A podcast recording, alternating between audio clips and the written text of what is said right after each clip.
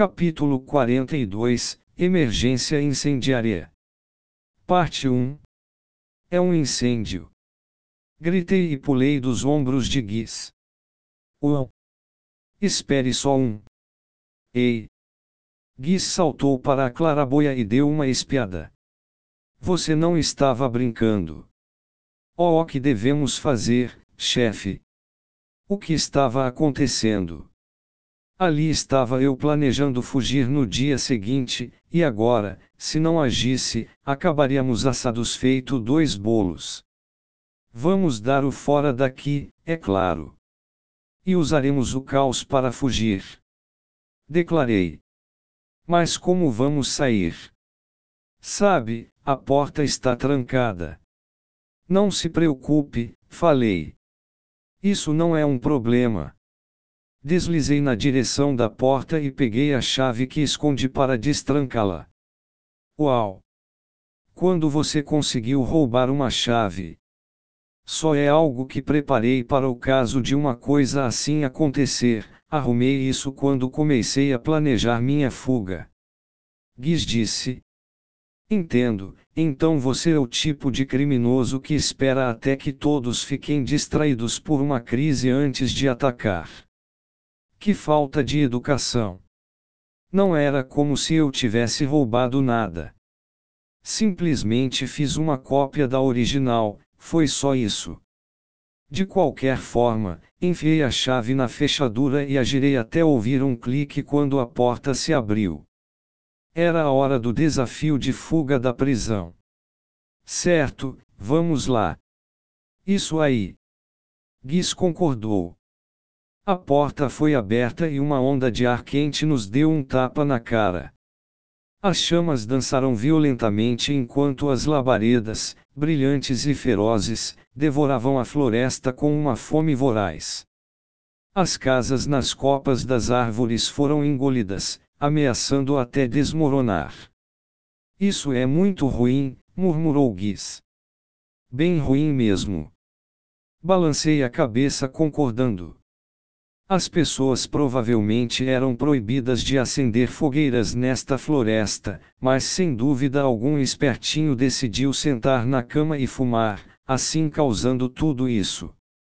Eu não sabia quem era que fez algo assim, mas graças a isso poderíamos escapar, então não iria reclamar. Certo, novato, para que lado fica Porto Zenta? O que? E como diabos eu saberia? Gritou para mim enquanto olhava ao redor. Então quer dizer que você não sabe? Gritei de volta. Você disse que sabia o caminho, não disse? Não quando estamos totalmente secados por fogo. Uau, bem, agora que ele mencionou, até que fazia sentido. Afinal, a frase cortina de fumaça não teria significado se alguém pudesse apenas ver através da fumaça preta e das chamas vermelhas. Então, o que fazer? Apagar as chamas. Não, precisávamos da confusão causada por elas para escapar. Se as apagássemos, seríamos imediatamente encontrados. Além disso, podíamos ser confundidos com incendiários. E se simplesmente fugíssemos do alcance do fogo para que pudéssemos procurar um caminho de volta para a cidade? Espera, poderíamos ao menos escapar sem apagar o fogo. O que faremos? Estamos ficando sem rotas de fuga. Para começo de conversa, qual era o tamanho do incêndio?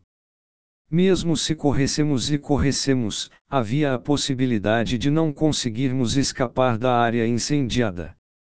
Ei, chefe! Olha! Guiz estava apontando para algo. Estava apontando para uma criança. Uma criancinha com orelhas de gato. Ela estava esfregando os olhos e tossindo enquanto cambaleava em nossa direção, tinha inalado um pouco da fumaça. Perto dali, a folhagem de uma árvore explodiu em chamas que estalaram enquanto a coisa toda ameaçava desabar.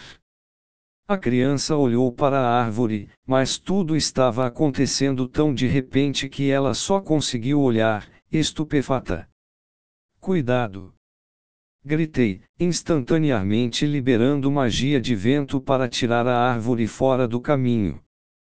A fumaça havia turvado sua visão, mas a criança nos viu e se aproximou. Sussocorro! A peguei em meus braços e usei magia de água para limpar seus olhos. Ela também tinha algumas queimaduras leves em seu corpo, então resolvi usar alguma magia de cura. Eu não tinha certeza do que deveria estar fazendo, mas imaginei que seria bom ajudar ao menos um pouco. O que estavam fazendo? Não conseguiam dar um jeito de fugir. Não me diga, os moradores ainda não foram todos evacuados. Isso é bem possível, disse Guiz. Os incêndios são muito raros quando a estação das chuvas se aproxima, uau! Outra árvore desabou. Uma pequena casa que estava acima de nós também estava colapsando, espalhando pedaços de chamas que serviam como pólvora. Parecia que nenhum esforço estava sendo feito para apagar o fogo. Se eu continuasse perdendo tempo, também acabaria em perigo. Ainda assim, não poderia simplesmente deixar essa criança para trás e fugir. Certo, tomei minha decisão. Novato, você sabe onde fica o centro do vilarejo? Sim, sei onde fica, mas o que você vai fazer? Vou fazer um favor a eles para que se sintam em dívida comigo. Depois que falei isso, Gui sorriu, pegou a criança nos braços e começou a correr. Então tá, por aqui. Siga-me. Me move para o seguir, mas depois lembrei das minhas roupas. Ainda deviam estar trancadas naquela prisão. Logo usei minha magia da água para envolver o prédio em gelo antes de começar a seguir Guiz. As chamas ainda não tinham alcançado o coração do vilarejo. Ainda assim, eu não esperava ver o que vi. O povo fera estava tentando fugir. Estavam em pânico, gritando e uivando enquanto corriam de um lado para o outro. Essa parte já esperava, mas por alguma razão também havia humanos usando equipamento de batalha perseguindo o povo fera. Mais longe, conseguia ver o que parecia serem guerreiros lutando contra humanos. Ainda mais longe, vi homens de aparência robusta carregando uma criança debaixo dos braços, provavelmente tentando carregá-las para algum lugar. O que era isso? O que diabos estava acontecendo? Guiz falou. Um, pensei que algo estranho estava acontecendo. Novato, sabe o que está havendo? Perguntei. Só o que parece. Esses caras estão atacando o povo fera. Verdade. Isso era exatamente o que parecia. Acho que também são os responsáveis pelos incêndios, falou Guiz. Então, atacaram provocando incêndios. Igual bandidos. Realmente havia algumas pessoas cruéis por aí. Por outro lado, o povo fera me aprisionou por uma semana enquanto eu era inocente de qualquer crime. As pessoas diziam que as maldições eram como galinhas, sempre voltavam para o poleiro. Ainda assim, isso é, um pouco demais. Meninas estavam sendo arrastadas por homens. Uma criança gritava, chamando pela mãe, que tentou persegui-la apenas para ser fatiada. Os guerreiros do povo fera tentaram evitar os sequestros, mas seus movimentos eram inúteis. A fumaça havia prejudicado sua visão e olfato. Os humanos os oprimiram com seu grande número e os homens fera se viram secados, forçados a uma luta amarga. Terrível, verdadeiramente terrível. Então, chefe. O que foi? Qual lado você vai ajudar? Voltei a encarar a cena. Outro guerreiro do povo fera caiu. Homens humanos forçaram a entrada no prédio que o guerreiro estava protegendo e emergiram arrastando uma criança pelos cabelos. Estava óbvio qual era o lado da justiça. Mas qual seria o pior para mim?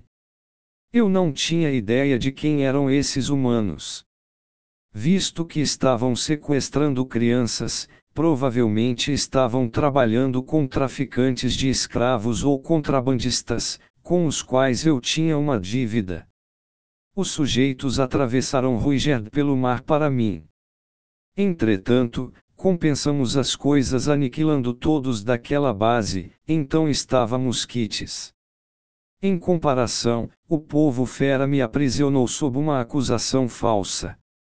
Não quiseram nem ouvir o que eu tinha a dizer. Tiraram minha roupa e depois me molharam com água fria, e após tudo isso me jogaram em uma cela. Considerando o nível emocional, minha impressão sobre eles era ruim. Mesmo assim, mesmo assim, a cena diante de mim era nauseante. O povo fera, é claro, falei, finalmente. Haha. Falou e disse, Gritou Guiz antes de pegar uma espada do cadáver mais próximo e tomar uma posição. Tudo bem, deixe a linha de frente comigo. Posso não ser muito bom com uma espada, mas posso ao menos servir como uma parede para você. Sim, estou contando com você para me proteger, falei e levantei as duas mãos para o céu. Primeiro, teria que apagar as chamas. Usei rajada, uma magia de água de nível avançado. Canalizei mana em minha mão direita, conjurando nuvens cinzentas no céu. Me certifiquei de que o alcance e o poder do feitiço seriam grandes. Eu não tinha ideia de quão longe o fogo havia se espalhado, mas provavelmente poderia apagar a maior parte dele se expandisse meu feitiço tanto quanto possível. Também aumentei a taxa de precipitação para que caísse como uma grande chuva torrencial. Manipulei as nuvens da mesma forma que aprendi a fazer ao lançar cumulonimbus. Comprimi minha mana até que formasse uma nuvem, então a enchei mais e mais, sem deixar uma única gota de chuva cair. Ninguém percebeu que eu estava ali, mesmo com meus braços erguidos em direção ao céu. E graças à fumaça preta, também não perceberam as nuvens surgindo acima. Certo. Uma vez que as nuvens estavam grandes o suficiente, liberei o controle que exercia sobre elas com minha mana. Uau! Giz olhou para cima por reflexo, bem quando a chuva começou a cair sobre nós como se fosse a água de uma cachoeira. Foi um dilúvio que chegou até todos. A área ficou inundada em segundos. As chamas soltaram alguns assobios enquanto se dissipavam. As pessoas olharam para o céu, algumas até mesmo desconfiadas da chuva repentina. Logo me notaram de pé com as duas mãos levantadas. O humano mais próximo sacou sua espada e começou a correr em minha direção. Ei, o que você vai fazer, chefe? Eles estão vindo. Lamaçal. Enquanto eu pronunciava o nome do feitiço, um poço lamacento se abriu abaixo deles. Incapazes de passar por aquilo, os homens perderam o equilíbrio e caíram. Canhão de pedra. Lancei o próximo feitiço sem me demorar, martelando-os com minha magia de terra e nocauteando-os. Moleza. Aqueles caras não eram nada de especial. Ou, isso foi incrível, chefe. Ignorei o elogio de Giz e segui em frente. Os humanos estavam aqui e ali, por toda parte. Comecei a golpeá-los com meu canhão de pedra ali de onde estava mesmo. Eu continuaria esse ataque gradual e, em seguida, pegaria de volta as crianças que foram sequestradas. Se Rui Gerlieres estivessem presentes para perseguir os bandidos, o trabalho teria sido muito mais simples, mas teria que ser cauteloso, já que estava sozinho. Bem, não exatamente. Giz estava comigo. Mas suas habilidades pareciam meio inúteis, então não esperava que ele fosse de muita ajuda. Ei, tem um mago aqui. Ele apagou o fogo. Porra! Mas que inferno! Matem ele! Usem os números e não deixem ele lançar nada. Enquanto eu me distraia, guerreiros humanos avançaram contra mim, um após o outro. Canhão de pedra. Virei minha mão na direção deles e os golpeei com meu feitiço. Um, dois, três. Ah, merda, agora não estavam apenas seguindo ordens, como também demonstrando seus números esmagadores. Drudroga. Então cai pro pau. Não vou deixar vocês colocarem a mão no meu chefe. Gritou Giz bravamente, embora estivesse recuando um passo de cada vez. Inútil. E quanto a mim? Também devo recuar. Pensei. Naquele exato momento, uma sombra marrom voou na minha frente. Não sei quem você é, mas obrigado pela ajuda. Ele falou na língua do deus fera. Era um homem fera com uma cauda de cachorro espessa que já estava com a espada desembainhada e cortou um dos homens que corria em nossa direção. Seu único golpe o decepou e enviou sua cabeça voando. Não seremos derrotados por sua laia, ainda mais agora que a chuva limpou meu rosto e meu nariz está funcionando direito. Ou, que fala mais heróica. Mas foi exatamente como ele disse: todos os homens fera da área estavam retornando. Pequeno mago. Por favor, ajude-nos a reunir nossos guerreiros e recuperar nossas crianças. Certo. O homem fera na minha frente parecia um pouco surpreso por eu ter respondido na língua do deus fera, mas ele balançou a cabeça vigorosamente e uivou já longe. Vários outros do povo fera pularam das árvores ou do matagal para se juntar a nós. Outros que haviam derrotado seus inimigos correram até nós, de quatro. Gunther, Gilbert, venham comigo. Vamos trabalhar com esse mago para resgatar as crianças. O resto de vocês, proteja esta área. Ou. Todos assentirão e se dispersarão.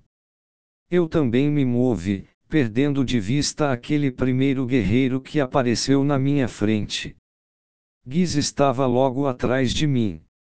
Os guerreiros, em grande parte, correram em frente sem parar, ocasionalmente levantando o nariz para farejar o ar. Se encontrássemos um humano ao longo do caminho, rapidamente o eliminariam. Foi quando ouvimos um grito estridente que parecia o de um cachorro.